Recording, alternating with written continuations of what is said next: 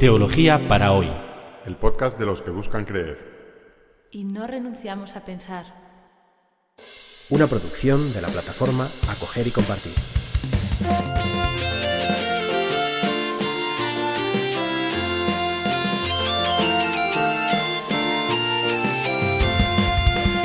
Bienvenidos al episodio 36 de la- del podcast Teología para hoy, titulado La Pasión de Cristo. Vamos a leer los capítulos del 14 al 35, al- del 14:53 al 15:37.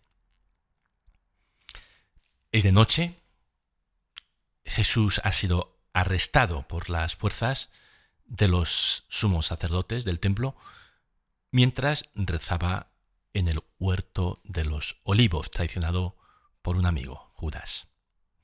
Y ahora se encuentra en la casa del sumo sacerdote, donde está siendo interrogado. Leemos.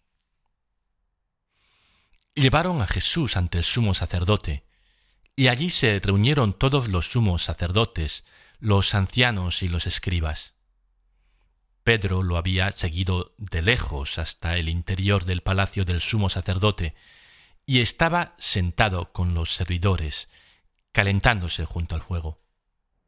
Los sumos sacerdotes y todo el Sanedrín buscaban un testimonio contra Jesús para poder condenarlo a muerte, pero no lo encontraban, porque se presentaron muchos con falsas acusaciones contra él, pero sus testimonios no concordaban. Según la ley, hace falta que dos testigos concuerden para poder condenar a un reo, pero no concuerdan las acusaciones porque son falsas. Seguimos leyendo. Algunos declaraban falsamente contra Jesús. Nosotros lo hemos oído decir. Yo destruiré este templo hecho por la mano del hombre y en tres días volveré a construir otro que no será hecho por la mano del hombre. Pero tampoco en esto concordaban sus declaraciones. Esta es la única acusación cuyo contenido nos transmite Marcos, calificándola de falsa. Sin embargo, hay algo de verdad, a pesar de la intención malévola de los testigos que la acusan el templo como lugar de culto a Dios va a ser sustituido por el cuerpo de Cristo. Una verdad que el lector cristiano reconoce incluso en esta falsa acusación. Este doble significado, este juego con dos niveles de significado, los acusadores o los enemigos de Jesús que le dicen algo para burlarse de él o para humillarlo, y, y sin embargo dicen algo que es verdad. Este, este doble juego entre el, el, nivel superficial lo que, de la acusación y el sentido profundo que sigue siendo verdad es un juego que vamos a ver continuamente en la forma de narrar la pasión según San Marcos. Seguimos leyendo. El sumo sacerdote, poniéndose de pie ante la asamblea, interrogó a Jesús.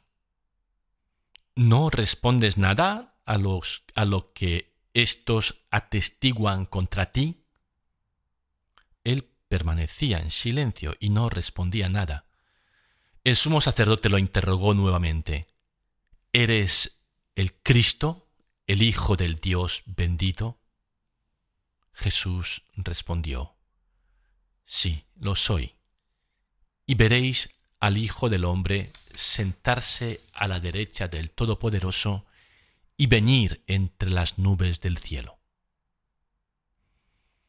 Entonces el sumo sacerdote rasgó sus vestiduras y exclamó, ¿Qué necesidad tenemos ya de testigos? Acabáis de oír la blasfemia. ¿Qué os parece? Y todos sentenciaron que merecía la muerte. Jesús es acusado de declararse Cristo e Hijo de Dios. Cuando es preguntado así por el sumo sacerdote, Jesús, si es Cristo el Hijo de Dios, pues él no lo niega, aunque prefiere llamarse a sí mismo Hijo del Hombre.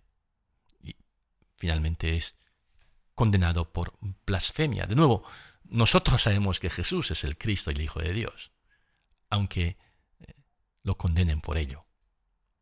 Eso sí, es un Cristo y un Hijo de Dios como los que le están acusando no pueden imaginar.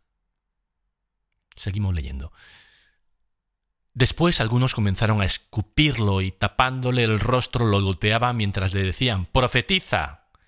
Y también los servidores le daban bofetadas. Los esbirros de los sumos sacerdotes se entregan a la burla. Y mientras que esto sucede en el interior del palacio, en el patio, fuera, está sucediendo otra escena. Leemos. Mientras Pedro estaba abajo en el patio, llegó una de las sirvientas del sumo sacerdote y al ver a Pedro junto al fuego, lo miró fijamente y le dijo, Tú también estabas con Jesús el Nazareno. Él lo negó diciendo, No sé nada, no entiendo de qué estás hablando. Luego salió al vestíbulo. La sirvienta al verlo volvió a decir a los presentes, Este es uno de ellos pero él lo negó nuevamente. Un poco más tarde los que estaban allí dijeron a Pedro, Seguro que eres uno de ellos, porque tú también eres Galileo. Entonces él se puso a maldecir y a jurar que no conocía a ese hombre del que estaban hablando. Enseguida cantó el gallo por segunda vez. Pedro recordó las palabras que Jesús le había dicho. Antes que el gallo cante por segunda vez, tú me habrás negado tres veces. Y se puso a llorar.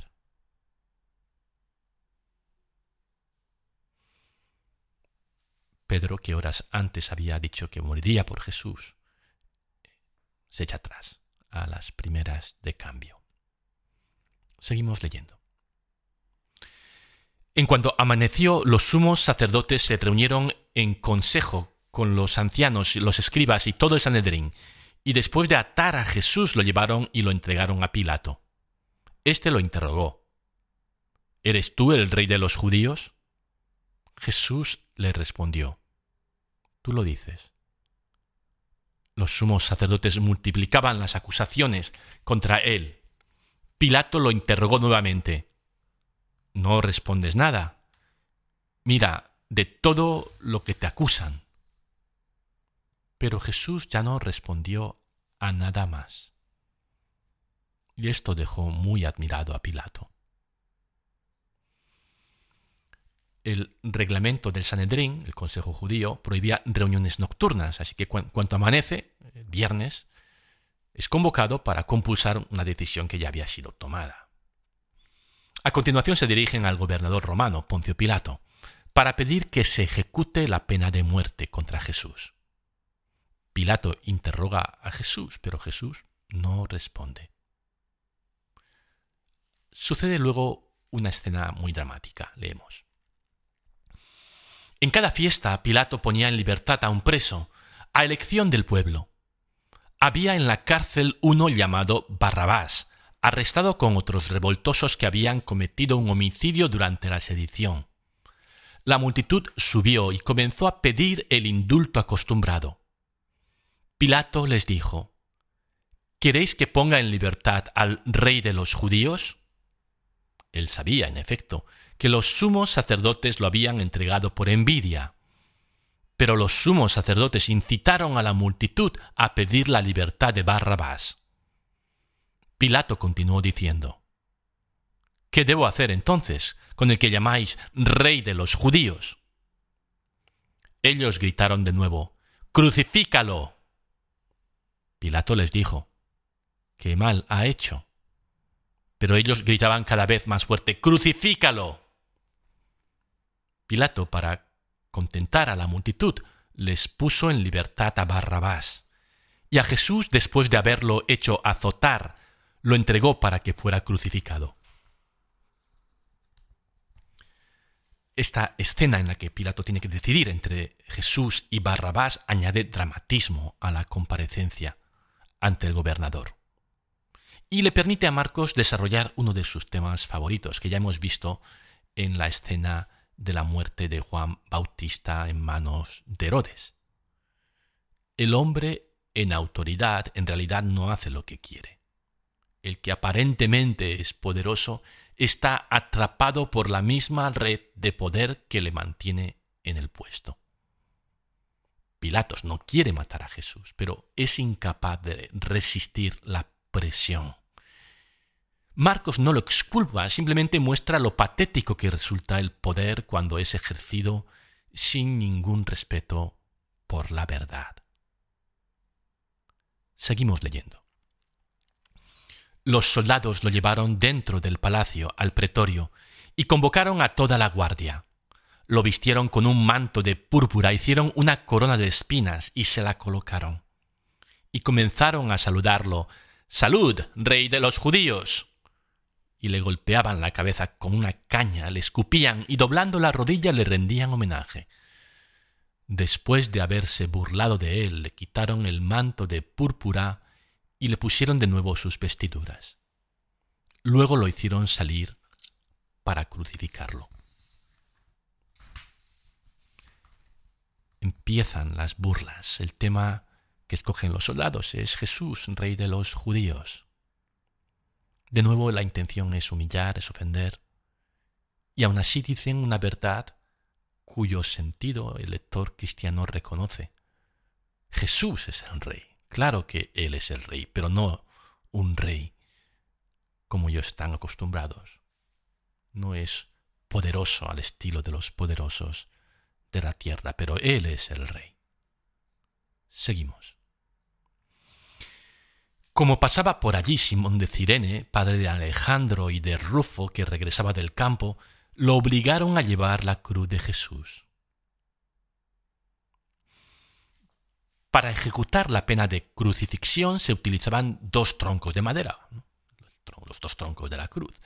El tronco vertical estaba ya en el lugar donde se iba a ejecutar la crucifixión, hincado en el suelo verticalmente, y el otro tronco, el que tenía que ser colocado transversalmente, lo tenía que llevar el propio reo.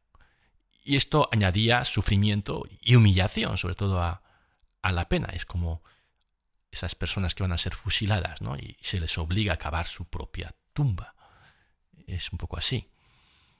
Y, y mientras Jesús va cargando con este tronco hacia, hacia el Gólgota, los soldados fuerzan, obligan a, un hombre llamado Simón de Cirene a llevar durante un tramo del, este, del trayecto este, este tronco. Simón es un nombre judío y de Cirene. Cirene es una región que hoy estaría en Libia.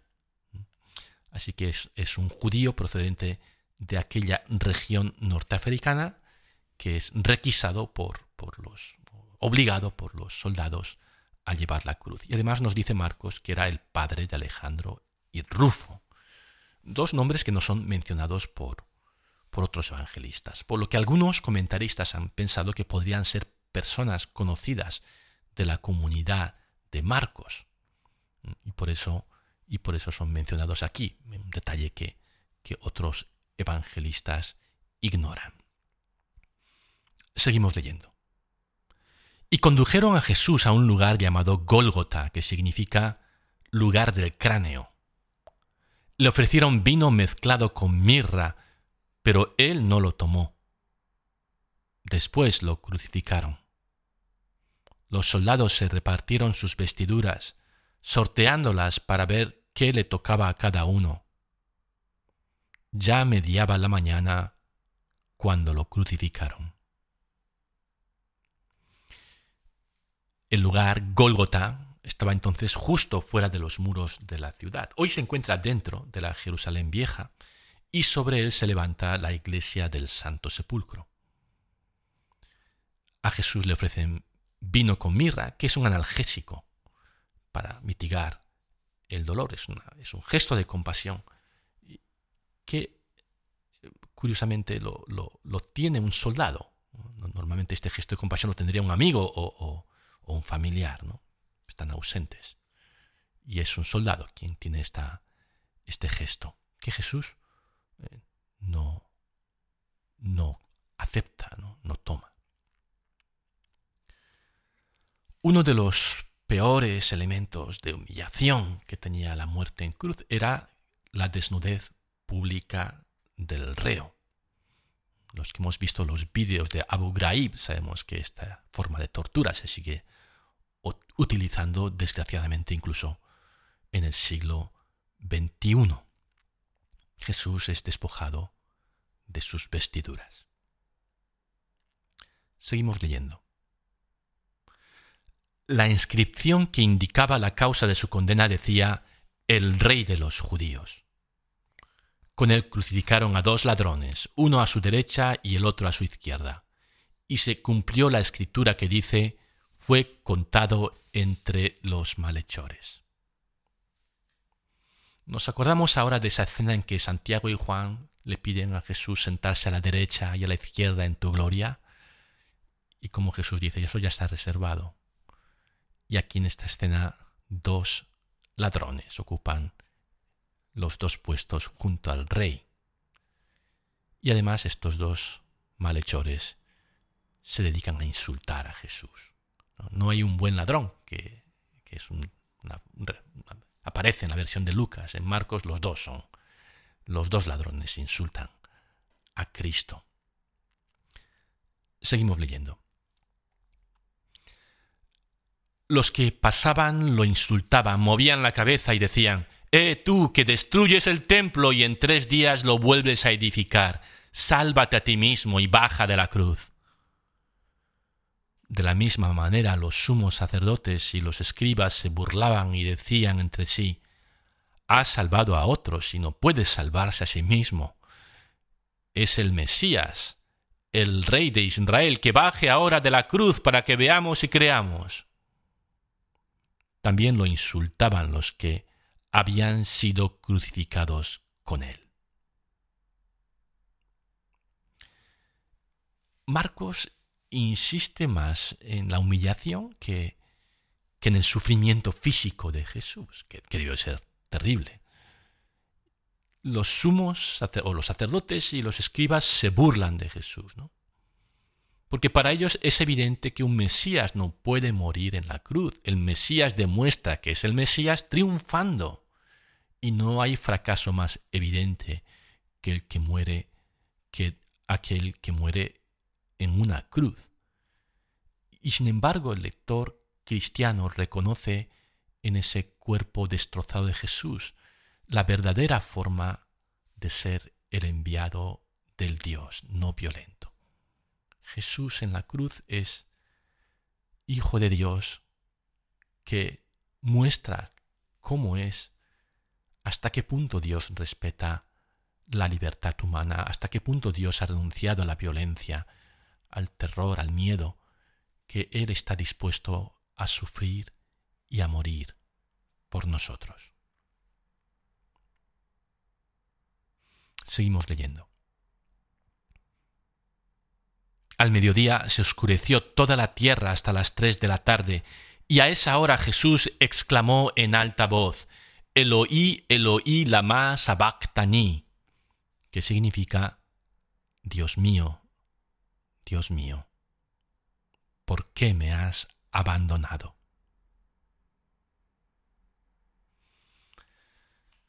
Con su último aliento Jesús se pone a rezar el Salmo 22 que empieza con estas palabras. Dios mío, Dios mío, ¿por qué me has abandonado? ¿Por qué estás lejos de mi clamor y mis gemidos? Te invoco de día y no respondes, de noche y no encuentro descanso, y, sin embargo tú eres el santo que reinas entre las alabanzas de Israel. En ti confiaron nuestros padres, confiaron y tú los libraste, clamaron a ti y fueron salvados confiaron en ti y no quedaron defraudados.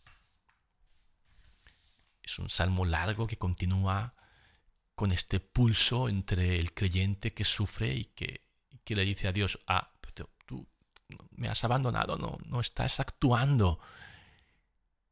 Y sin embargo, a través de esta larga oración, de este largo salmo, se va creando una confianza serena y, el salmo termina haciendo este, esta, poniendo la confianza en Dios. Jesús también siente este abandono y reza con su último aliento esta oración. Seguimos. Algunos de los que ah, se encontraban allí al oírlo dijeron, Está llamando a Elías. Uno corrió a mojar una esponja en vinagre y poniéndola en la punta de una caña le dio de beber, diciendo, Vamos a ver si Elías viene a bajarlo. Las palabras Eloí, Eloí del Salmo son entendidas como Elí, Elí. Una confusión que no es muy, muy obvia que se puede hacer, pero... Y piensan que, que puede estar llamando a Elías. Jesús es víctima del malentendido hasta el último momento. El detalle del vinagre, eh, de darle a beber vinagre, es una forma de prolongar su vida y datándolo un poco. Pero, y leemos, entonces Jesús, dando un grito, expiró.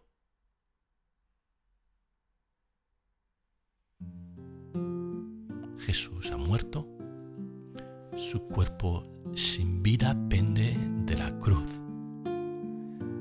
Y así en esta oscuridad concluimos este episodio del podcast. Sabemos que las cosas no van a terminar así, pues claro que no. Por eso no os podéis perder el podcast de la semana que viene, en la que escucharemos la buena noticia de la resurrección. Hasta dentro de una semana.